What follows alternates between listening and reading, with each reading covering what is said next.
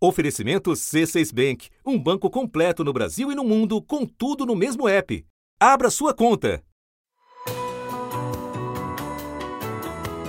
Da redação do G1, eu sou Natuza Neri e o assunto hoje é: o que é crime de guerra segundo o direito humanitário internacional?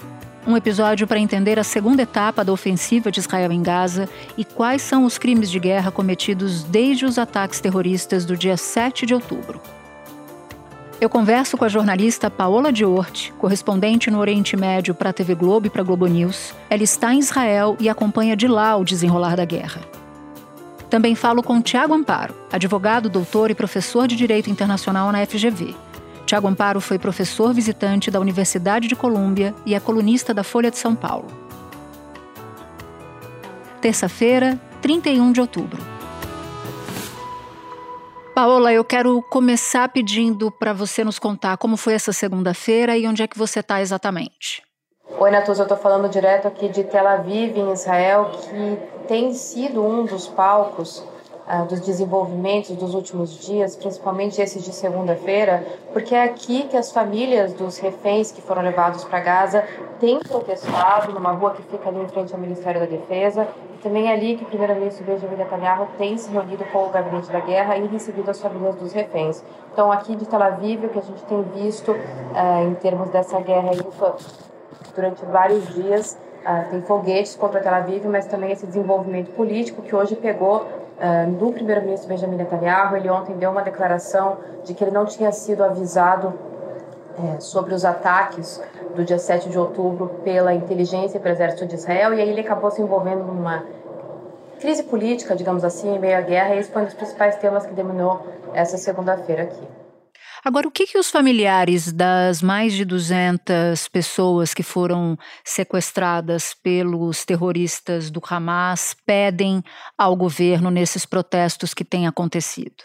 No último sábado, Natuza, eles tiveram uma reunião com o primeiro-ministro Benjamin Netanyahu depois de pedir muito e eles trouxeram uma demanda clara de todos eles, que é a seguinte: trocar todos os 200 e é 230, 240, esse número vai mudando, eles vão atualizando todos os prisioneiros israelenses que estão dentro da faixa de Gaza pelos prisioneiros palestinos que estão em prisões israelenses, que se calcula que seria algo em torno de 6 mil. Nos últimos dias você esteve na cidade de Sidero, que fica a 8 quilômetros de Gaza. Paola, como é que foi observar o confronto entre o exército israelense e o Hamas do, de onde você estava e o que você viu e o que você conseguiu testemunhar que estava ocorrendo naquele momento em que Gaza ficou incomunicável na semana passada. A cidade de Siderot é uma cidade que ela fica no sul de Israel, bem colada ali no norte da faixa de Gaza. Então, dela tem, tem um, vale, uma, uma montanha, a gente consegue subir lá e você consegue ver o que está acontecendo dentro de Gaza. É realmente muito perto. Dali a gente vê a cidade de Beit Hanun, que é uma das cidades onde está acontecendo esse confronto entre o Hamas e o exército de Israel. Ali é, são é, não apenas uma visão muito impressionante, porque a gente vê as explosões e a gente vê uma fumaça cinza subindo do céu, como a gente consegue ouvir ao longo de todo o momento que você está naquele lugar, que você está vendo aquela paisagem daquela cidade em meio àquela fumaça, você ouve o tempo todo é, o barulho das explosões, é um barulho recorrente, forte, é constante, ele não parou ao longo do tempo todo que a gente estava lá. Inclusive, o sul de Israel é conhecido por receber muitas sirenes avisando sobre é, foguetes que vêm contra Israel. Uh, mas nesse caso, enquanto a gente estava lá, o barulho que a gente ouvia mesmo eram os barulhos que estavam acontecendo, essas explosões que estavam acontecendo dentro da faixa de Gaza, que faz é, você estar tá vivenciando isso realmente muito de perto.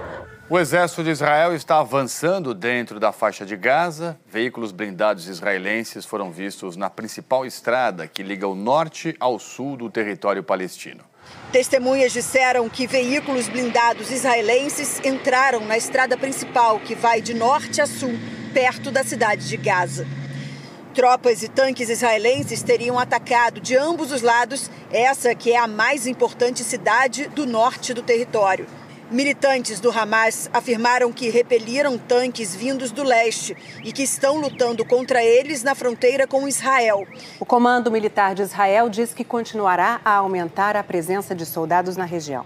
Com relação a essa falta de conexão, Natuza, o que me chamou muita atenção foi que eu tô sempre né, em contato com pessoas que estão dentro da faixa de Gaza, pessoas de diferentes grupos. São tanto os grupos dos brasileiros que estão lá no sul da faixa de Gaza, perto da passagem de Rafah, esperando para sair para o Egito. Então, ter contato com esses brasileiros, falo com eles uh, com muita frequência. Ou então pessoas que trabalham na ONU, ou então jornalistas também que trabalham dentro de Gaza. E de repente, quando veio aquela notícia de que as conexões tinham sido interrompidas, todos eles é, pararam de me responder e na verdade não vinha nem aquele segundo tique, sabe, Natuza. Então foi uma, realmente uma sensação muito esquisita de que é, boa parte das informações que você conseguia acessar, boa parte da, da apuração que era possível fazer, de repente foi interrompida. Na sexta-feira, a comunicação foi cortada na região após bombardeios intensos.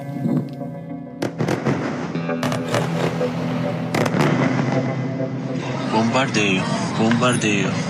Com a fronteira fechada, não entra quase nada em Gaza. Segundo a ONU, no máximo 20 caminhões de ajuda humanitária são liberados por dia. Antes do início da guerra, eram cerca de 500. É uma sensação muito esquisita como jornalista e que gera muita apreensão também. Não, sem dúvida alguma. Agora, Paula, na segunda-feira, que é o dia em que a gente grava o episódio, o premier Benjamin Netanyahu disse que não vai concordar com os pedidos de cessar fogo e falou que mesmo as guerras mais justas têm vítimas civis. Nesse momento da incursão terrestre, o que a gente sabe sobre como é feita essa incursão? Muito pouco, Natuza. As informações que a gente recebe são informações é, sobre objetivos que o exército alcançou dentro de Gaza e relatos do Hamas. Dentro da faixa de Gaza, no momento, não tem nenhum jornalista que está podendo entrar. As entradas para a faixa de Gaza estão bloqueadas, inclusive para jornalista. Existem algumas empresas que têm correspondentes lá dentro, mas a orientação, inclusive, para eles foi de ir para o sul porque é, todo o norte da faixa de Gaza estaria então é, seria uma região em perigo. Então a gente recebe essas informações do Hamas relatando o que, que aconteceu, é, que por vezes relatam que conseguiram atacar alvos do exército de Israel, ou então a gente recebe essas informações muito enxutas sobre objetivos que o exército conseguiu alcançar lá dentro, como por exemplo o resgate dessa soldado, é, mas realmente fica é, essa dificuldade de entender exatamente o que o exército está fazendo lá dentro. Ontem eu perguntei para um porta-voz do exército, falei, Rony, me explica, isso é incursão? É, a incursão começou e o que ele me falou foi: desculpa, Paola, eu não posso te responder essa pergunta. Mas qual tem sido a percepção da população em relação à guerra, Paola? Por onde você passou, as pessoas com quem você conversa em Israel, qual é a percepção delas? Em geral, o israelense ele tem uma confiança grande na instituição do exército. É, então, independentemente de qual governo está tomando as decisões, antes da guerra, ao menos, havia essa percepção de que o exército é uma instituição neutra, independentemente de quem está no governo, e que o exército tem profissionais que vão saber lidar com os problemas deles, de segurança deles. Agora, o que aconteceu, claro, foi que com esse baque da dos ataques do 7 de outubro, essa segurança, essa confiança, ela foi de certa forma abalada. As pessoas começaram a se perguntar como que o exército e a inteligência não conseguiram responder da maneira adequada a isso, mas quando eu pergunto para as pessoas o que que elas acham que deve ser feito, elas voltam a dizer isso. Eu acho que isso não sou eu que tenho que responder. O exército sabe o que está fazendo lá dentro, eles têm mais informação do que nós e, e depositam essa confiança. Da onde vem a desconfiança mesmo é nessa relação com o governo. Gil Hamas divulgou um vídeo de três mulheres no cativeiro em Gaza. As israelenses apelaram para o primeiro-ministro Benjamin Netanyahu garantir a libertação delas.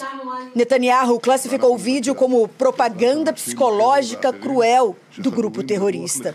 O governo Benjamin Netanyahu está sofrendo sim uma queda de popularidade, pressão muito grande para conseguir encontrar uma solução para como libertar essas famílias. E a gente tem que lembrar também que muitas dessas pessoas que estavam no sul, que estavam nessa festa, por exemplo, né, nessa rave, que foram atacadas, é uma gente que mora aqui em Tel Aviv. Tel Aviv é uma cidade muito progressista, uma cidade que vinha protestando contra Netanyahu desde janeiro. Paola, muito obrigada. Obrigada principalmente por ter achado tempo para falar com a gente. Eu sei que eu sei que a situação aí está bem difícil e que a demanda é bastante grande. Te agradeço muito. Desejo boa sorte, proteção aí para você e um bom trabalho. Obrigada, Natuza. Obrigada pelo convite. Espera um pouquinho que eu já volto para falar com o Tiago sobre crimes de guerra. Com o C6 Bank, você está no topo da experiência que um banco pode te oferecer. Você tem tudo para sua vida financeira no mesmo app, no Brasil e no mundo todo. A primeira conta global do país e atendimento personalizado, além de uma plataforma de investimentos em real e dólar com produtos exclusivos oferecidos pelo C6 em parceria com o JP Morgan Asset Management. Quer aproveitar hoje o que os outros bancos só vão oferecer amanhã? Conheça o C6 Bank. Tá esperando o quê? C6 Bank. Tiago, eu quero falar com você sobre o que é comum a todos os conflitos internacionais, a partir de duas ideias: a ideia de respeito às regras humanitárias e a ideia de não reciprocidade. O que, que elas significam? Então, uh, Natuza, quando a gente fala sobre guerra, é, e lembrando aqui o secretário-geral da ONU que disse recentemente que até guerras têm regras. Uh, justamente quando a gente fala sobre a uh, guerra, a gente tem regras básicas de como uma guerra pode ser conduzida. Né? Então, a gente fala é, sobre a não reciprocidade, tem a ver com o quê? Com o fato de que as regras elas devem ser respeitadas independentemente se a outra parte está respeitando ou não. Então, essa ideia de que não é uma justificativa se há uma violação por uma das partes, eu posso violar também, isso não vale no direito humanitário. É, além disso, todos devem respeitar, inclusive grupos armados, então não só os estados, mas também grupos armados como uh, o braço armado do Hamas tem que respeitar a lei internacional. E também um, um outro ponto importante é que a, a, gente tem que respeitar independentemente de quais são as razões que geraram o conflito. Então, a, a, guerra, não importa qual a sua justificativa inicial, ou se houve alguma justificativa inicial, você tem que sempre respeitar algumas regras básicas durante o conflito. Portanto, pelo que eu estou entendendo, a gente está falando de uma área que não envolve juízo de valor sobre se os atores têm, em tese, razão ou não para aquele conflito, porque o direito humanitário trata no mais básico de direito à vida, confere? exatamente, é, Natuza. Quando a gente pensa sobre a origem do direito humanitário, o direito humanitário surgiu justamente diante da realidade brutal de uma guerra. A gente sabe que guerras são brutais. É, quando a gente fala sobre é, o direito humanitário, é garantir regras mínimas para que não haja uma violação durante é, o conflito uh, e não se discute é, qual é a razão inicial de, uh, do conflito. Essa discussão sobre a razão inicial inicial do conflito é uma outra área do direito internacional que diz respeito ao uso da força. Então, se você está utilizando a força, por exemplo, em a, a, autodefesa ou não, se você pode alegar autodefesa em, em uma situação de ocupação ou não. Então, essas são outras regras. Mas uma vez iniciada a guerra, você tem regras básicas que devem ser respeitadas, independentemente de qual é o juízo é, jurídico ou de valor sobre a, a razão inicial daquele conflito. A vida de civis, a proteção à vida de civis, ela por incrível que pareça, ela, ela é mais simples de entender. Mas eu acho que vale de ilustração aqui uma ideia de que até mesmo o combatente da guerra, o soldado, por exemplo, ou a soldado, é, esse combatente ferido, ele tem direito a atendimento médico, por exemplo, mesmo numa situação de guerra. Faz sentido isso, né? É, faz todo sentido. O, os principais grupos que o direito humanitário protege são tanto é, civis, civis é definido na negativa, ou seja, são aqueles que não são combatentes. Não é ilegal no direito internacional você uh, atingir um objetivo ou uma pessoa militar né, num, num, conflito armado, desde que a pessoa esteja ativamente envolvida nas hostilidades, que é o termo que é utilizado, ou seja, ativamente participando do conflito. Agora, os grupos que são protegidos pelo direito internacional são tanto civis, que que não são os combatentes, quanto também aqueles que não podem mais lutar, ou seja, aqueles que são feridos, aqueles que estão doentes, aqueles que uh, são prisioneiros de guerra. Esses, essas categorias são categorias protegidas. Então, o direito internacional humanitário ele protege tanto os civis, que são os não combatentes, quanto também aqueles que eram combatentes, que participavam das hostilidades, mas por alguma razão não fazem mais, especialmente por é, impossibilidade, como por razão de é, estarem feridos ou prisioneiros de guerra. Mesmo essas pessoas precisam ser tratadas de forma é, digna e de acordo com as regras do direito humanitário. Agora eu quero entrar com você mais a fundo nos preceitos do direito internacional humanitário. Eu destaco cinco desses, desses princípios e vou pedir para que você nos explique, começando pela distinção entre civis e combatentes, como você já havia falado agora há pouco, mas eu queria entrar um pouco mais fundo nisso. Então, quando a gente fala sobre é, distinção, que é, eu diria que é a regra de ouro né, do direito humanitário, é o principal é, princípio aqui. O que, que a gente tem? É basicamente que em qualquer atividade militar durante um conflito, você precisa distinguir entre quem é o civil e quem é o combatente, ah, tanto do ponto de vista de pessoas quanto de objetos. Então, você tem que verificar, por exemplo, se o seu ataque está ah, atingindo de forma indiscriminada uma área que é densamente populada porque justamente nessa, nessa área você pode ter um ataque maior a civis. Um, e também quando você está falando de objetos é, civis, objetos militares, quando você fala sobre o ataque a uma infraestrutura como de comunicação, é, de energia que atende, por exemplo, hospitais, escolas, etc., você não pode atingir essa infraestrutura porque é uma infraestrutura civil, não é uma base militar, por exemplo. A Cruz Vermelha Internacional diz que Israel continua realizando ataques perto do hospital hospital de Al-Quds, na cidade de Gaza. Os médicos afirmam ter recebido uma ordem israelense de retirada, mas dizem que é impossível cumpri-la porque muitos pacientes em estado grave não resistiriam a uma transferência. Está ouvindo esse barulho atrás de mim? São os geradores do hospital. Fizemos nossa última cirurgia e daqui a pouco vai apagar tudo para economizar diesel. A água é de caminhões-pipa. Tudo em volta está sendo bombardeado. Ainda segundo a Cruz Vermelha, além dos doentes, o hospital abriga 14 mil civis. Outras unidades de saúde também estão servindo de refúgio. O Ministério da Saúde do Hamas afirma que mais de 8 mil pessoas já foram mortas em ataques israelenses, número esse que não pode ser verificado de forma independente. A agência da ONU para refugiados palestinos afirma que Gaza está vivendo um colapso da ordem pública. Então, o princípio da distinção é, eu diria, a regra de ouro do direito humanitário e faz essa distinção entre quem são as pessoas e os objetos civis e quem são os objetos e uh, pessoas militares. Lembrando que militares podem ser atingidos se eles estiverem participando nas hostilidades, mas civis de, nunca devem ser atingidos, nunca devem ser alvo. Lembrando que tanto nos ataques terroristas do dia 7 os civis foram as maiores vítimas, quanto nos bombardeios a Gaza, os civis palestinos também são as maiores vítimas. Agora eu passo para o princípio número dois, Tiago, que é o princípio da proporcionalidade. Queria que você nos explicasse. Então, o princípio da proporcionalidade ele é traduzido como evitar que haja um sofrimento desnecessário. Ou seja, você precisa mostrar que a, a eventual perda de vida, especialmente de civis, é, ele não pode ser, ela não pode ser excessiva, é, ela tem que ser evitada e além disso é, tem que ter algum tipo de proporcionalidade, relação proporcional entre a necessidade militar daquele ataque e o, o risco de atingir, é, de atingir pessoas que não sejam militares. Ou seja, é, quando a gente está falando, por exemplo, no uso de é, armas, algumas armas específicas é, são desproporcionais. Quando você atinge é, uma área enorme, com uma bomba nuclear, isso é desproporcional. Quando você atinge a, com armas que são consideradas ilegais, como fósforo branco, e que tem um poder de incendiar a roupa e as pessoas, né, e a pele das pessoas, isso é um impor um sofrimento desnecessário e desproporcional. Agora eu quero entrar com você num outro princípio, que é o princípio da precaução. O que, que ele diz?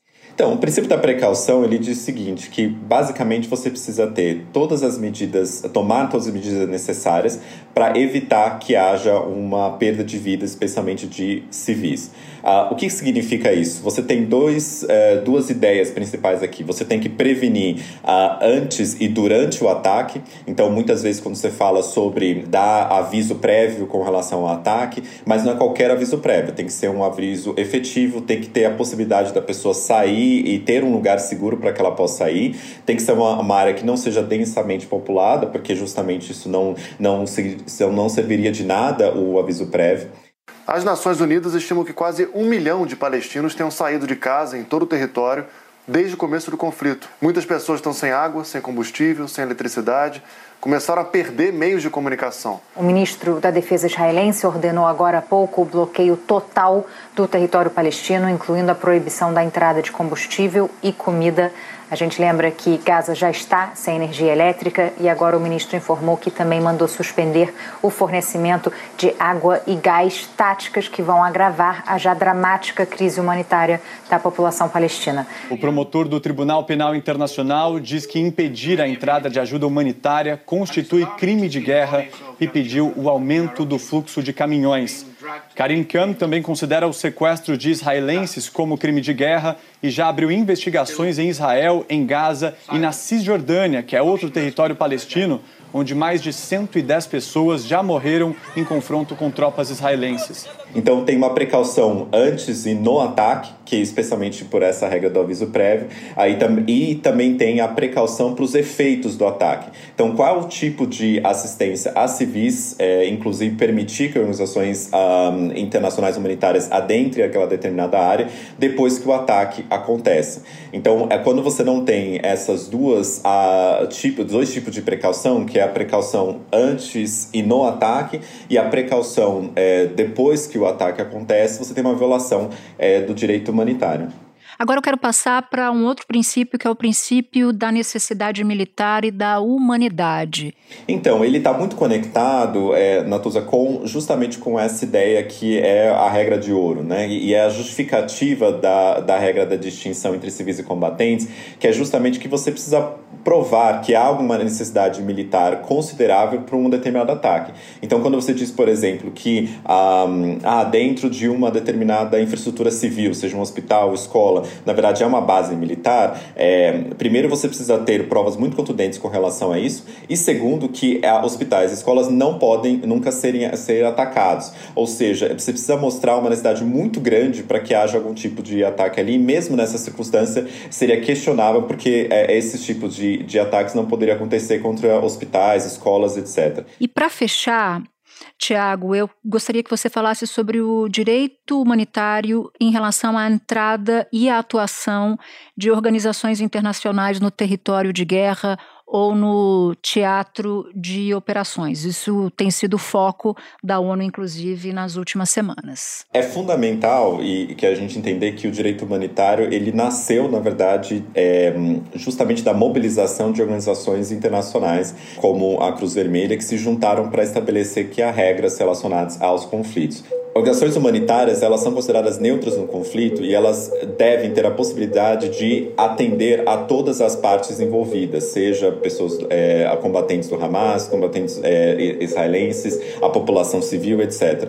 Então, a ideia é que organizações internacionais, elas têm que ter acesso ao território, um, justamente para cuidar de todas as partes é, feridas e de civis, um, e ter acesso uh, completo, especialmente quando a gente está falando de é, rotas para correr corredores humanitários é, e também fiscalização das condições em loco. Então, boa parte da discussão que a gente tem tido recentemente é organizações uh, humanitárias uh, se pronunciando na necessidade de ter acesso ao território de Gaza, justamente e também ter condições materiais efetivas para conseguir prover assistência uh, para as pessoas em loco.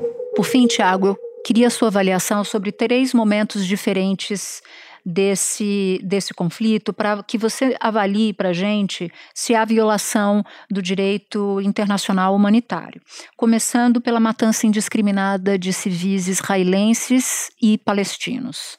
De fato, essa é a principal é, consequência que a gente vê é, dessa guerra, Natuza, é, que é o principal ali é, crime é, de guerra que a gente tem nesse, nesse caso. Como a gente falou, um, de fato, a, o ataque indiscriminado é, a civis, e, ou seja, a não distinção entre quem é civil e quem é combatente, e adotar medidas que atacam a população civil e não tem nenhuma necessidade militar, é justamente uma violação é, básica, as regras de ouro do uh, direito internacional humanitário, e também significa impor um sofrimento desnecessário à população civil. Se for considerado um ataque sistemático com, contra a população civil, pode ser um crime contra a humanidade se for considerado uma violação grave do direito humanitário, poderia ser considerado crime de guerra. E se a gente tiver um componente, uma intenção específica de atingir um grupo um, religioso, racial, nacional, etc., poderia ser considerado é, genocídio, o crime de genocídio, que requer esse intento específico que é mais difícil de ser provado.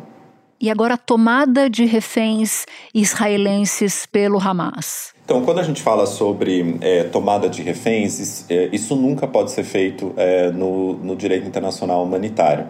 Então, quando uh, do, do, ataque terrorista do Hamas em, em 7 de outubro, uma das coisas que é, militantes do Hamas fizeram uh, foi justamente atacar famílias inteiras, é, é, civis, né, incluindo mulheres e crianças pequenas, um, ataque ali ao festival de música, participantes do festival de música, ataque a, a locais onde as pessoas estavam estavam se escondendo, é, abrigos onde as pessoas bancas onde as pessoas estavam se escondendo, um, e, e, são todos civis, né? Então, a tomada de reféns e a, a morte e o ataque indiscriminado é, à, à população civil, isso é considerado um crime de guerra. E aqui, Natuza, quando a gente fala de crime de guerra, é uma palavra que é uma expressão que a gente tem escutado muito, mas é basicamente crime de guerra é basicamente a, a violação grave às regras humanitárias. Agora, a restrição a itens básicos da sobrevivência, como água, comida, eletricidade, que foi imposto sobre Gaza pelo governo de Israel. Então, aqui a gente tem é, duas questões é, jurídicas, jurídicas que são importantes. É quando a restrição à água, comida, eletricidade não tem nenhuma conexão com a necessidade militar, que é o que a gente está falando anteriormente, é, por, isso significa, uma, tem indícios de ser uma punição coletiva à população civil. É, ou seja, o cerceamento dos direitos básicos da população civil é, por causa de uma punição coletiva. Né? Ah, e a gente vê muitas vezes isso na retórica israelense de um ataque não somente ao Hamas, mas também igualizar com a população ao Hamas. Isso significa uma, uma punição coletiva. E punição coletiva é um crime de guerra também previsto no direito internacional. E também poderia ser considerado um ataque indiscriminado, indiretamente, porque você está falando de, um, de restrição a acesso a itens básicos uh, e, e ataque à infraestrutura básica civil, né, como serviços é, de água etc., isso é, ah, de fato, uma, um ataque indiscriminado à população civil e poderia ser considerado uma punição é, coletiva como crime de guerra. Tiago, te agradeço muito por ter topado conversar com a gente para explicar o que rege o direito humanitário internacional. Muito obrigada. Obrigado, o prazer foi todo meu. Este foi o assunto, podcast diário disponível no G1, no Globoplay, no YouTube ou na sua plataforma de áudio preferida. Comigo na equipe do assunto estão Mônica Mariotti, Amanda Polato, Lorena Lara, Luiz Felipe Silva, Gabriel de Campos, Tiago Kazuroski, Sara Rezende e Etos Kleiter. Eu sou Natuza Neri e fico por aqui. Até o próximo assunto.